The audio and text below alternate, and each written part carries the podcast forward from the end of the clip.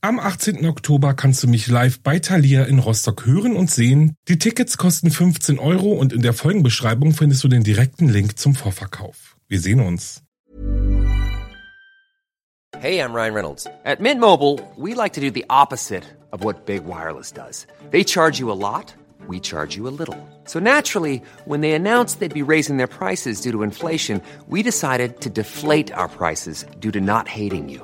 That's right. We're cutting the price of Mint Unlimited from $30 a month to just $15 a month. Give it a try at mintmobile.com slash switch. $45 upfront for three months plus taxes and fees. Promo rate for new customers for limited time. Unlimited more than 40 gigabytes per month. Slows. Full terms at mintmobile.com.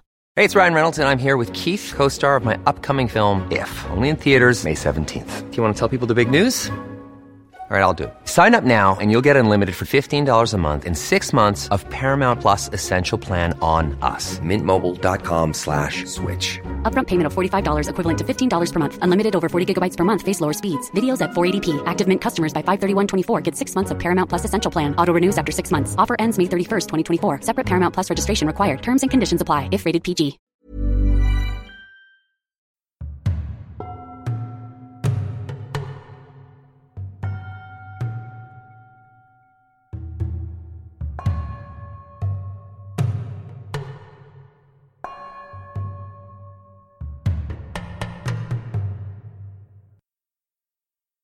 Ah, hallo und herzlich willkommen zurück bei Wahre Verbrechen. Das ist mein Podcast. Ich bin Alex und ich freue mich riesig, dass ihr eingeschaltet habt.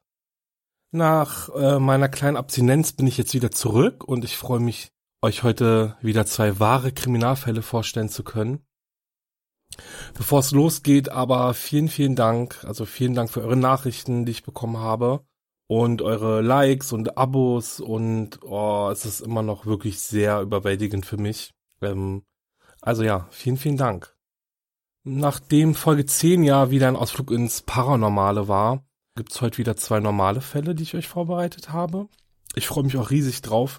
Das Thema dieser Folge ist nämlich eine stille Mordwaffe, die geruchs- und geschmacksneutral, lautlos, aber sehr tödlich ist. Und wer es jetzt noch nicht erkannt hat, dem verrate ich es jetzt. Es geht um Giftmorde.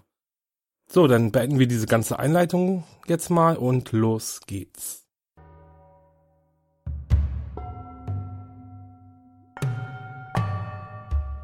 Fall 1. Der Engel von Bremen. Gesche Margarete Timm wird am 6. März 1785 geboren. Ihr Vater Johann ist Schneider, ihre Mutter eine Wollnäherin. Gemeinsam mit ihrem Zwillingsbruder und ihren Eltern wuchs Gesche in ihrem Geburtsort Bremen auf und trotz der ärmlichen Verhältnisse, in denen die Familie lebte, besuchte sie regulär die Schule, war ordnungsliebend und sehr fleißig. 1806 heiratete Gesche den Sattelmeister Johann Miltenberg. Seine Frau war eben erst gestorben und Gesche kam ihm eigentlich wie gerufen auf den Plan. Durch ihre Ehe stieg sie dann aber auch in der Gesellschaftsschicht auf. Ihr Ehemann war recht vermögen und gemeinsam bekam das Ehepaar fünf Kinder.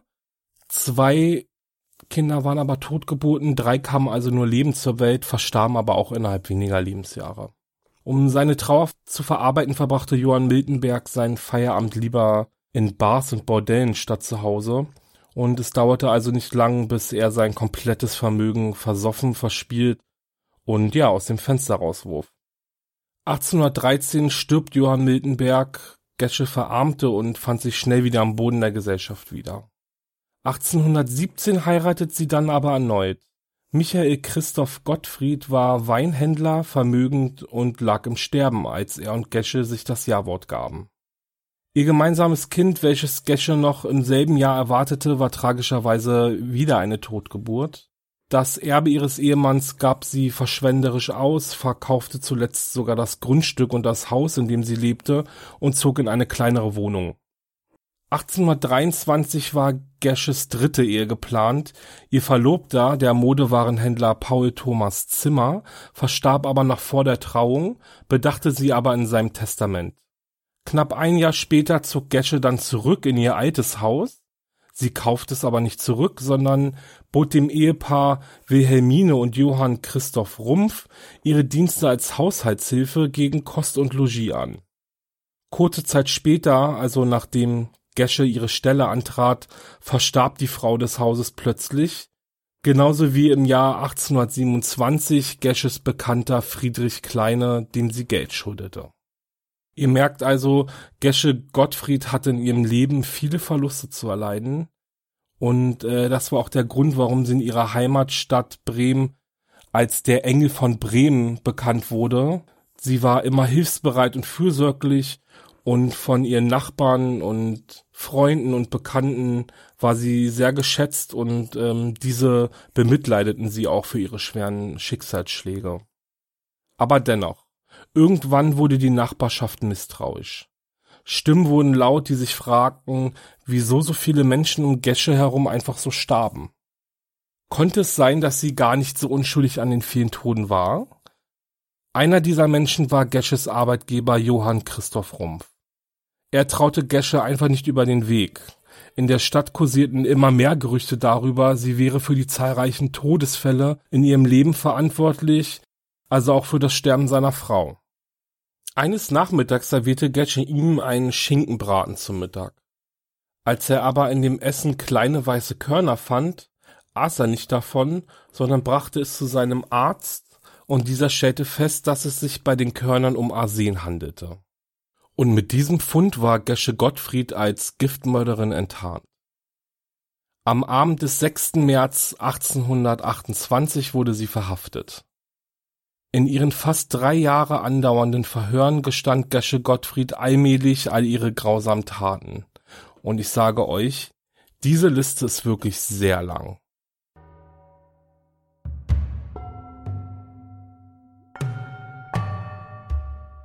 Ihre Mordserie beginnt Gesche 1812. Sie bekommt von ihrer Mutter eine kleine Tüte mit Arsenpulver geschenkt. Damals war es üblich, Arsen in Butterschmalz zu mischen, um Mäuse und Ratten zu töten. Gesche aber hatte anderes vor. Am 1. Oktober 1813 vergiftet sie ihren ersten Ehemann Johann Miltenberg. Vermutlich sah sie damals keinen anderen Ausweg, von ihrem alkoholkranken und gewalttätigen Mann loszukommen. Ihr zweites Opfer war ihre eigene Mutter. Diese vergiftete sie am 2. Mai 1815. Kurz darauf dann ihre beiden Töchter Johanna und Adelheid, ihren Vater und letztlich am 22. September 1813 ihren Sohn Johann. Bis Gesche ihr Gift ausging, folgten noch zwei weitere Morde. Am 1. Juni 1816 musste ihr Bruder dran glauben und am 5. Juli 1812 vergiftete sie dann ihren zweiten Ehemann Michael Gottfried. Es dauerte tatsächlich ganze sechs Jahre, bis Gesche sich von ihrer Freundin Beta Schmidt eine neue Packung Arsen aus der Apotheke besorgen ließ. Wer jetzt für Gesche sein Leben lassen musste, ahnt die vermutlich schon. Am 1. Juni 1823 vergiftete sie ihren Verlobten Paul Thomas Zimmermann da sie ja bereits in seinem Testament bedacht wurde, brauchte sie auch keine Ehe mehr. Im Jahr 1825 tötete sie ihre Freundin Lucia Meyerholz und ihren Freund und Nachbarn Johann Moses. Es ist keine Überraschung, dass Gesche auch an dem Tod ihrer Arbeitgeberin Wilhelmine Rumpf schuldig ist, welche sie am 22. Dezember 1826 vergiftete. Am 13. und 15. Mai 1827 tötete sie zuerst die dreijährige Elise Schmidt und anschließend deren Mutter und ihre Freundin Beta Schmidt. Der letzte Mord, den Gesche beging, war der an ihrem Freund Friedrich Kleiner. Ihm schuldete sie wohl eine Menge Geld, welches sie aber nicht zurückzahlen konnte. Wie man Gesche Gottfried auf die Schliche kam, wissen wir bereits. Was ich aber noch interessant finde, ist, dass sie während ihrer Inhaftierung mehrfach selbst versucht hat, sich mit Arsen zu vergiften. Sie hat aber immer vor den Qualen zurückgeschreckt, die sie erleiden musste, bis sie dann letztendlich tot ist. Aber Gesche Gottfrieds Prozess ist ebenso rechtshistorisch wie ihre Taten. Es fand nämlich gerade der Übergang vom Strafprozess nach der Carolina zum modernen Strafprozess, der sich dem Grundsatz nach auf die freie Beweiswürdigung stützte, statt. Carolina steht für Constitutio Criminalis Carolina. Sie gilt als erstes allgemeines deutsches Strafgesetzbuch, welches im Jahr 1532 seine Gesetzeskraft erhielt. Komplett eingehen kann ich auf die Carolina ja leider nicht, aber wichtig zu wissen ist, dass im Strafprozess der Richter sowohl Richter als auch Ankläger ist und das Gericht ist auch für die Beweisfindung zuständig. Das heißt, nur die Beweise, die das Gericht vorlegt, werden auch als Beweise anerkannt. Und für die Beweisfindung gab es klare Regeln. Wenn kein Geständnis vorliegt, müssen Zeugenbeweise her. Es gelten nur Haupttatsachen und keine Indizien. Und zudem werden bei Zeugenaussagen zwei übereinstimmende Aussagen gefordert. Und diese müssen wiederum von zwei einwandfreien Zeugen kommen. Also ich weiß nicht, wer dann entschieden hat, äh, wer ein einwandfreier Zeuge ist, aber ihr merkt, warum die Carolina dann abgesetzt wurde. Gab es keine Zeugen, musste der oder die Angeklagte zu einem Geständnis gebracht werden. Und dies erfolgte durch die sogenannte peinliche Befragung. Diese war aber nichts anderes als reine Folter. Kommen wir aber zurück zum Prozess. Gesche Gottfrieds Prozess war einer der ersten Prozesse weltweit, in dem die Strafverteidigung auf Schuldunfähigkeit plädierte. Das Gericht widersprach diesem Einwand aber und berief sich auf die Annahme, Gesche habe genau gewusst, was sie tat und dass sie Unrecht begangen hatte. Gesches Schuldspruch kam also wie erwartet, Tod durch das Schwert. Die Hinrichtung fand am 21. April 1831 statt. Rund 35.000 Zuschauer sollen sich rund um das Schafott versammelt haben, um mit anzusehen, wie Gesche der Kopf abgeschlagen wird. Der Richter verlas das Urteil, man reichte Gesche ein letztes Glas Rotwein und der Scharfrichter kam seiner Pflicht nach. Gesche Gottfrieds Hinrichtung war übrigens die letzte öffentliche Hinrichtung in Bremen.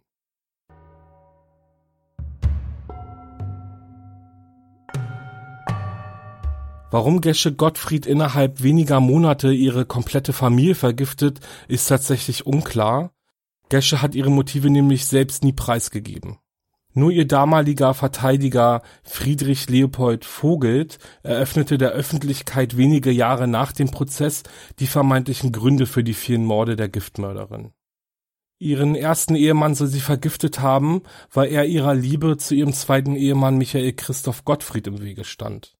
Und auch ihre Eltern starben, weil sie gegen die Beziehung zu ihm waren. Ihre Kinder brachte Gesche um, weil sie den Eindruck hatte, Michael Gottfried wolle sie wegen ihn nicht heiraten. Während Friedrich Vogelt Gesche aber vor Gericht verteidigte, hörte sich das alles noch etwas anders an. Gesches erster Mann sei mit ihrer Liebesbeziehung zu Michael Gottfried einverstanden gewesen. Zu ihren Eltern hatte Gesche ein gutes Verhältnis und ihre Kinder liebte sie innig. Vogelt stützte sich während der Verhandlungen eher auf Gesches Aussage, sie habe den Drang verspürt, all diese Menschen zu töten und auch die Kontrolle darüber zu entscheiden, wann sie sterben, habe ihr gefallen.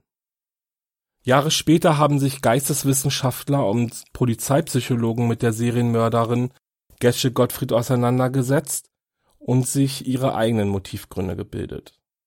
Demnach brachte Gesche ihren ersten Ehemann aufgrund ihrer Affäre zu Michael Gottfried um, dass sie aber nach dem Tod von Johann Miltenberg quasi mittellos sein werde, habe sie wohl nicht bedacht. Der Druck, ihre Kinder und Eltern zu ernähren, schien ihr über den Kopf gewachsen zu sein, und Gesche sah keinen anderen Ausweg aus ihrer Situation, außer ihre Familie ihm loszuwerden. Ihren zweiten Ehemann brachte sie wohl wegen seines Erbes um, warum sie aber all die anderen Menschen umgebrachte, ist auch hier weiterhin ungeklärt. Bevor ich den Fall Gesche Gottfried aber beende, habe ich noch ein, zwei Facts für euch. Und zwar wurden nach Gesches Enthauptung Abdrücke ihres Kopfes gefertigt, und zu Studienzwecken nach England und Frankreich verkauft. Die sogenannten Totenmasken dienten dem Studium von Straftätern und deren Aussehen. Im Laufe der Weltkriege verloren sich natürlich diese Masken und auch Gesches eingelegter Kopf war verschwunden. 2005 tauchte dann aber eine dieser Totenmasken im Bestand eines englischen Gefängnisarztes auf und dieser gab die Maske dann an das Bremer Focke-Museum. In Bremen erinnert übrigens ein Spuckstein an Gesche Gottfrieds und ihre Mordserie. Dieser soll da platziert worden sein, wo sie hingerichtet wurde. Andere Gerüchte sagen, ihr Kopf wäre dorthin gerollt. äh, also auf diese Stelle, wo der Stein jetzt liegt. Ich weiß es nicht, also es gibt viele Mythen ja immer und Überlieferungen, aber der Stein ist auf jeden Fall da und ist tatsächlich bei Stadtrundgängen durch Bremen sehr beliebt. Hier können nämlich die Touristenguides immer wieder die Geschichte von Gesche Gottfried und ihren Morden erzählen. Und in meinem letzten Fakt zu dem Fall möchte ich euch noch schnell die Geschichte von Arsen erzählen. Also Arsen, also eigentlich Arsenik ist eine Arsen-Sauerstoffverbindung, die bei der richtigen Dosis ja eben tödlich für den Menschen wirkt. Eine Arsenvergiftung ist äußerst grausam, es zerstört die Organe und löst innere Blutungen aus. Und ja, binnen weniger Stunden ist das Opfer dann auch tot. Warum Arsen bereits so früh, also schon in der Spätantike, an Beliebtheit gewonnen hat, liegt übrigens auf der Hand. Das Gift ist nämlich geruchs- und geschmacklos und lässt sich leicht in Getränke mischen. Und ist der Mord vollbracht, kann man äußerlich kaum erkennen, dass das Opfer durch Arsen sein Leben verloren hat. Außerdem war Arsen jahrhundertelang auch nicht nachweisbar. Hat also ein Mörder jemanden vergiftet, war ihm der Mord kaum zu beweisen. Erst mit Einführung der marschischen Probe ließen die Morde durch Arsenik allmählich ab, denn jetzt war es möglich, Arsen auch nachzuweisen, also in den Körpern der Opfer nachzuweisen. Bis 1840 waren wohl 90 Prozent aller Giftmorde nämlich auf den Einsatz von Arsen zurückzuführen. 1800, also die Zeit, in der Gesche Gottfried ja ihre Mordserie beging, war es übrigens ganz legal, Arsen in den Apotheken zu kaufen. Gering dosiert galt es damals sogar als Medikament und Stärkungsmittel. Gesche hätte also ihren Arsenvorrat unbemerkt und ohne dass jemand jetzt Verdacht geschöpft hätte, also einfach auffüllen können. Ja, wie schon erwähnt, damals war Arsen ja äh, in Verbindung mit so Fett oder Butter ja ein beliebtes Mittel, um Ratten und Mäuse loszuwerden. Ja, also es war damals ziemlich einfach, an diese Mordwaffe eben ranzukommen.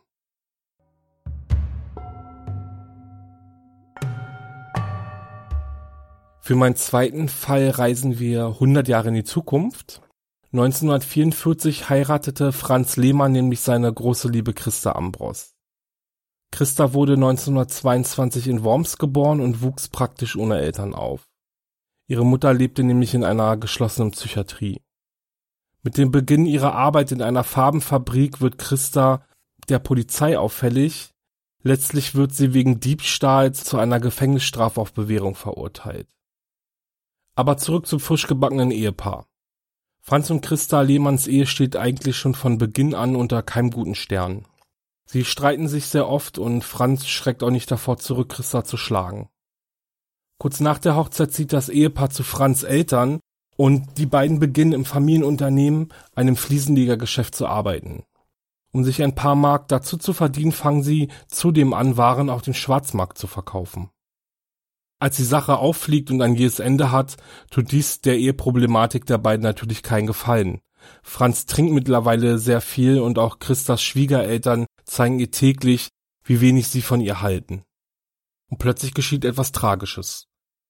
Franz Lehmann stirbt am 27. September 1952 innerhalb einer Stunde unter heftigen Krämpfen an dem Durchbruch eines Magengeschwürs. Dies stellte zumindest der Arzt fest, so war es doch bekannt, dass Franz ein chronisches Magenleiden hatte und zudem Alkoholiker war. Nach dem Tod ihres Mannes besserte sich jedoch Christas Verhältnis zu ihren Schwiegereltern nicht. Bis zum 14. Oktober 1953. Valentin Lehmann, Christas Schwiegervater, war mit dem Rad auf dem Weg in die Stadt, als er plötzlich vom Fahrrad fällt und tot ist. In der Zeit nach dem Tod des Schwiegervaters findet Christa dann endlich eine neue Freundin, mit der sie ihre Zeit verbringen kann. Annie Hamann war Kriegswitwe, lebte mit ihrer Mutter Eva, ihrem Bruder Walter und ihrer neunjährigen Tochter gemeinsam in einem Haus nicht weit entfernt von Christa. Die beiden Frauen verbrachten ihre freien Tage miteinander und begannen sogar gemeinsam auszugehen. Doch schon wieder kommt es zu einem seltsamen Ereignis. Am 14. Februar 1954 ging Christa ihre Freundin Annie besuchen und brachte fünf Likörpralinen mit. Diese teilte sie dann unter den Anwesenden auf, eine bekam Annie, eine ihr Bruder Walter, eine weitere bekam eine anwesende Nachbarin, eine sie selbst und die letzte bot sie Annies Mutter Eva an. Eva lehnte jedoch ab, sie habe keinen Appetit auf Schokolade und so legte sie die Praline zur Seite.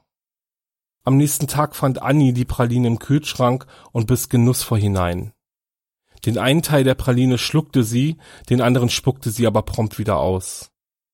Kurze Zeit später wurde Annie blass, fing an zu taumeln und erzählte ihrer Mutter, sie könne nichts mehr sehen. Eva begleitete Annie ins Schlafzimmer, die legte sich gekrümmt vor Schmerzen auf das Bett, verlor das Bewusstsein und starb. Eva rief sofort einen Arzt, und als dieser ankam, war auch der Hund der Familie gestorben. Er aß das von Annie ausgespuckte Stück Praline vom Küchenfußboden. Als Eva dem Arzt von den Vorkommnissen erzählte, alarmierte dieser sofort die Polizei.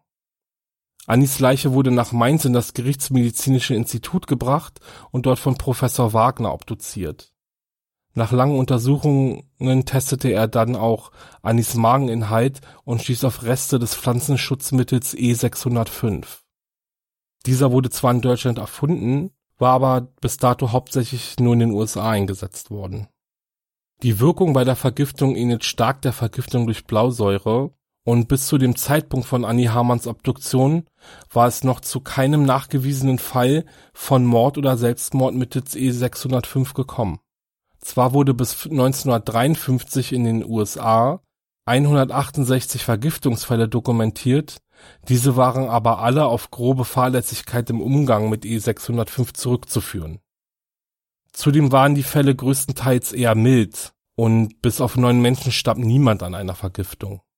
Das heißt also, bisher gab es noch keine forensische Methode, eine Vergiftung durch E106 nachzuweisen.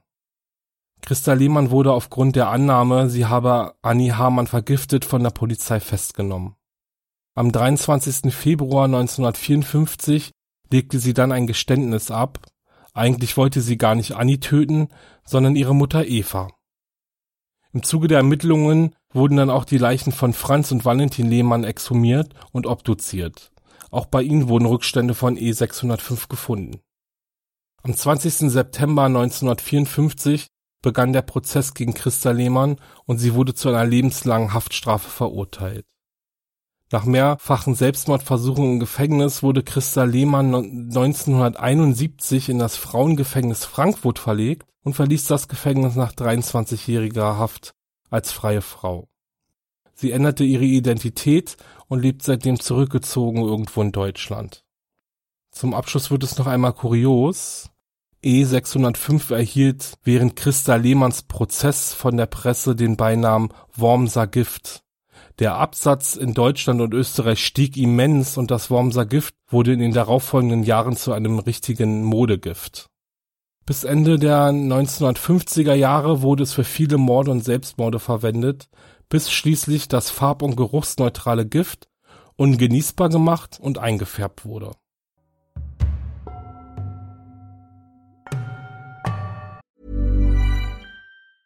Hey, it's Ryan Reynolds, and I'm here with Keith, co star of my upcoming film, If, only in theaters, May 17th. Do you want to tell people the big news?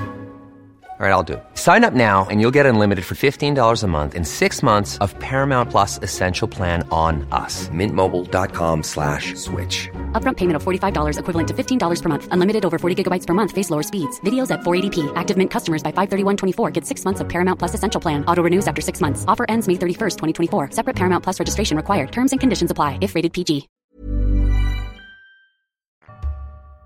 Was für zwei Fälle, oder? Ich finde es erstmal total spannend, dass diese beiden äh, Fälle ja in unterschiedlichen Jahrhunderten stattgefunden haben und trotzdem so eine Gemeinsamkeit aufweisen. Also versteht ihr, was ich meine? Gift galt ja früher auch als typische Frauenwaffe. Und äh, nein, das ist jetzt nicht der Grund, warum ich euch zwei Fälle rausgesucht habe, in denen Frauen die Täter sind oder die Täterinnen sind. Ich finde den Fakt einfach nur echt spannend. Und ja, also wurde jemand durch Gift ermordet, dann galt dies immer so als heimtückisch und es hat richtige Skandale ausgelöst. Und ja, die Frau als hinterhältige Gifthexe dargestellt, der ein Mann einfach nicht trauen darf, weil Morde, die durch Männer getätigt worden waren, waren halt offensichtlich damals halt die richtigen Morde, also in Anführungszeichen natürlich, aber die Männer haben halt eben ihre Fäuste benutzt oder mit Waffen getötet und ja, das war halt eine Sache, die man anpacken konnte. Wahrscheinlich. Ja, das soll jetzt auch nicht zu einer Gender-Diskussion ausarten. Daher weiter im Text. Was ich noch wirklich interessant finde, ist ähm, der Herr Millis, also Dietrich Millis vom Zentrum für Sozialpolitik der Universität Bremen, hat, wie ich finde, eine gute Erklärung für die Wahl von Gift statt Waffe gegeben. Und ähm, er sagt, zum einen waren Frauen den Männern in der Regel natürlich körperlich unterlegen und zum anderen kannten sie sich einfach besser aus. Also schließlich befassten sie sich ja mehr mit der Bekämpfung von Schädlingen wie Mäuse und Ratten oder halt eben Ungeziefer. Und sie wussten halt ganz gut wohl, was schnell tötet. So, und jetzt äh, bin ich natürlich wieder richtig gespannt, was ihr denkt. Wie fandet ihr die Fälle? Kanntet ihr die vielleicht schon? Ja, und damit lasse ich euch jetzt einfach alleine. Ihr schreibt mir. Ich freue mich drüber. Und ich bedanke mich jetzt ganz doll fürs Zuhören. Wenn euch die Folge gefallen hat, lasst mir gerne eine Bewertung da oder ein Abo oder beides. Vergesst nicht auf meiner Instagram-Seite vorbeizuschauen, wahre-verbrechen-podcast. Und ja, hier lade ich wieder ein paar Bilder hoch, die ihr euch dann angucken könnt, passend zum Fall oder zu den beiden Fällen. Kommt sicher durch die Woche. Bis zum nächsten Mal. Diesmal dauert es nicht so lange, versprochen. Ciao.